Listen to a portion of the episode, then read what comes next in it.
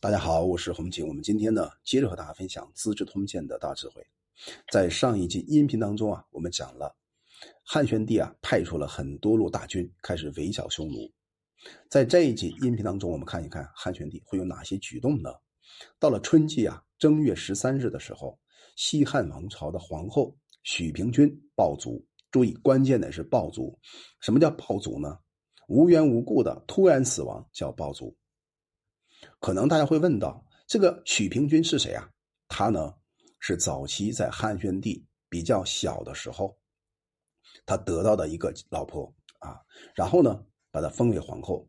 当时最高的国家统帅大将军的霍光的妻子叫霍显，显是显啊，这个这个显示屏的显，想尽方法呢让他的小女儿霍成君呢当上皇后。可是啊，现任的皇后许平君呢，年纪非常年轻，以致啊，他没有办法达到他的目的。想不到呢，机会啊，立刻开始叩门。许平君又开始怀孕，那么有一点小的不舒服，正好呢，有一个女的医生叫淳于衍。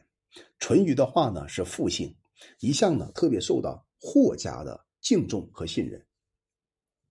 这个淳于衍呢，曾经侍候过许平君，现在被招到他的皇宫当中，所以淳于衍的丈夫，然后呢，正好在这个宫廷当中啊，做一个非常低级的官员。然后这个官员呢，他内心深处是不满意的，那该怎么办呢？就告诉他的老婆说：“你在进宫以后啊，最好向霍夫人辞行，趁机呢向他请求帮忙，把我调到安池总管。”这个职务啊，其实，在今天山西省运城市盐池这一带，因为它是个产盐的地方啊，所以啊，我们可以想象一下哈，它一定是个贪污发财的官位。淳于衍呢，果然就向霍显拜托，霍显看到淳于衍之后，怦然心动，认为天赐良机，不可错过。于是啊，霍显把身边的人推开，就称呼淳于衍的别名，亲切的跟他说。少夫啊，指的是淳于衍。你求我办的事啊，我一定会照办。这个事儿啊，就指的是淳于衍的老公想要调到山西省运城市做那个贪污发财的官位的事情。那么陈，但是啊，我今天呢也有一件事啊要求你，不知道你能不能答应我？淳于衍呢受宠若惊，就说这是哪里的话？只要夫人来吩咐，我哪有不敢听命的呢？霍显就告诉淳于衍，他说啊，将军，他指的是霍光，最喜欢的小女儿叫霍成君，一心呢要使她大富大贵，只有你可以成全她。那淳于衍听完之后啊，非常愕然，说啊，我有什么力量呢？霍显说，女人嘛，生产孩子的时候啊，只跟鬼门关隔着一层纸，九死一生，是一件大事。今天呢，皇后，她指的是许平君，就要生孩子了。如果趁势啊使用毒药，就能达到神不知鬼不觉。霍成君呢，自然就会上了这个会当上这个皇后。如果成功，荣华富贵啊，跟少夫你一起来享受。淳于衍呢，听完这个话之后呢，简直快震惊啊，死掉了。然后慢慢的说，皇后患病，有很多的医生会诊她，而且汤药呢，都要有宫女先行喝过。这怎么可能办得到呢？霍显听完这番话以后啊，就说：“我不知道啊，怎么办得到？只靠你自己细心去安排吧，不要怕事。将军呢，他只是霍光，领导了天下，哪有一个人敢说话呢？既令发生什么事情，我一定想方设法保护你。问题在于啊，你愿不愿意帮我？”淳于衍听完这个话以后啊，他知道自己啊已经被提到了老虎的。背上沉吟了一会儿，就说：“好吧，我愿意尽我自己最大的努力。”事实上呢，我们细心的这个去品评啊，就会发现呢，淳于衍他是一个凶手，罪行是不能宽恕的。但我们呢，也为这个人呢感到悲哀。阳常常有一些人呢，无缘无故的阴差阳错的陷入一个无法自拔的阴谋陷阱。文学作品或者是影剧的舞台上。很多啊，这种离奇遭遇，几乎呢都会以喜剧收场。很无奈，在真实的人生当中，这必然是一场悲剧啊！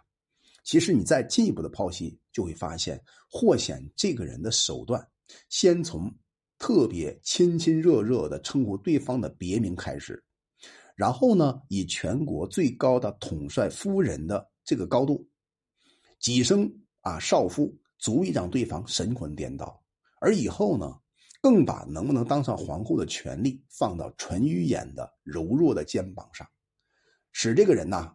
发现自己非常重要，最后啊，终于接受。当然，这里边是利欲熏心。可是，我们站在纯语言的角度思考一下，如果他不接受，他的下场，大家是想一想是什么样呢？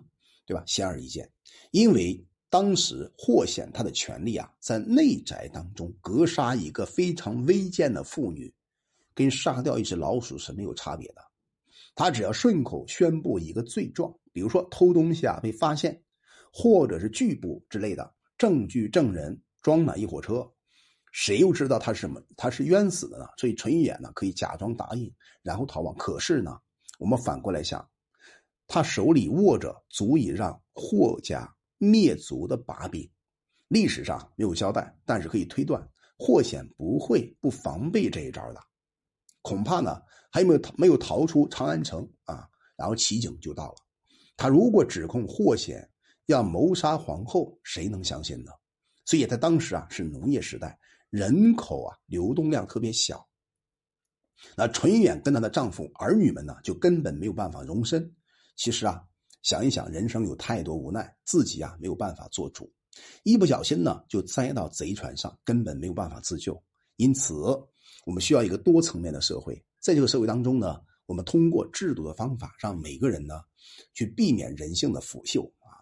当时啊，淳于衍呢回到家里，找到了福子。这个福子到底是什么呢？如果懂中药的知道啊，它是一个这个根部粗厚，但是呢非常非常有毒性的一种药。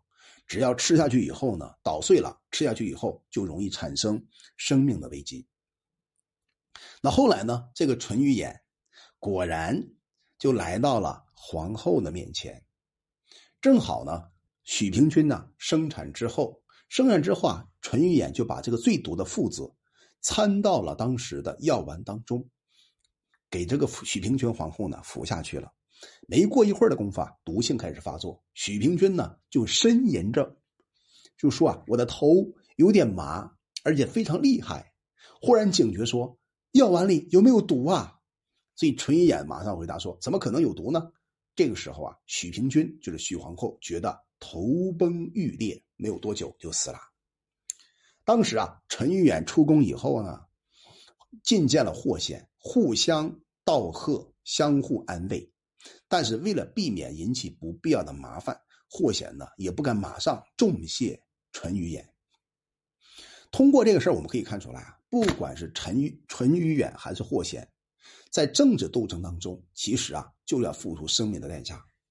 那我们可以看到啊，许平君这个时候死掉了，引起了当时朝政的震撼。有人啊上书指控御医们没有尽力侍奉诊治，刘病已，就是汉宣帝啊，把所有的御医，包括淳于衍在内，全部逮捕下狱，认为他们大逆不道。追查皇后的死因，霍显这个时候啊特别恐惧。然后把情形啊就告诉给霍光说啊，我应啊我不应该这样做，可是为了既然已经做了，唯一的方法呢是不要让他们逼迫淳于衍，他一旦供出来，我们全完了。霍光啊头上像挨了一记闷棍一样，那立刻就想到自己啊亲自把自己的老婆呢检举出来，可是想到霍选霍显呢到底还是自己的老婆，又是为了女儿，于心不忍，犹豫再犹豫。最后啊，司法部向汉宣帝啊奏报了结案。霍光呢，在奏案上注出跟淳于衍无关，淳于衍呢就最后啊释放了。那我们可以看到啊，这时候汉宣帝啊还不知道许平君是因为被毒死的，只是追究侍奉不尽心的责任。换句话说，这个责任呢是可以考虑到不必杀头的危险。那霍显呢看到这个机会。就立刻要求霍光把他的女儿送进皇宫，就通过这样一个宫斗呢，霍显就实现了让女儿当皇皇后的这样一个梦想。我们知道啊，在古代也好，这样一个非常恐惧的、非常没有人性的政治斗争下，很多人都会被牺牲掉。其实，人性到今天为止没有改变过。历史虽然发生了很多翻天覆地的改变，如果你在某一个大大公司，你要知道这个公司一定有这样或那样的帮派，这个帮派后面的运转的规律，就好像今天讲述通鉴的规律是一模一样的。这也是我们为什么学习通鉴能够从中得到人性方面智慧的启发的重要的一个依据。好了，我们今天呢就分享到这里，希望通过这个分享，帮助大家更好的理解、消化《资治通鉴》背后的那些方法、那些智慧。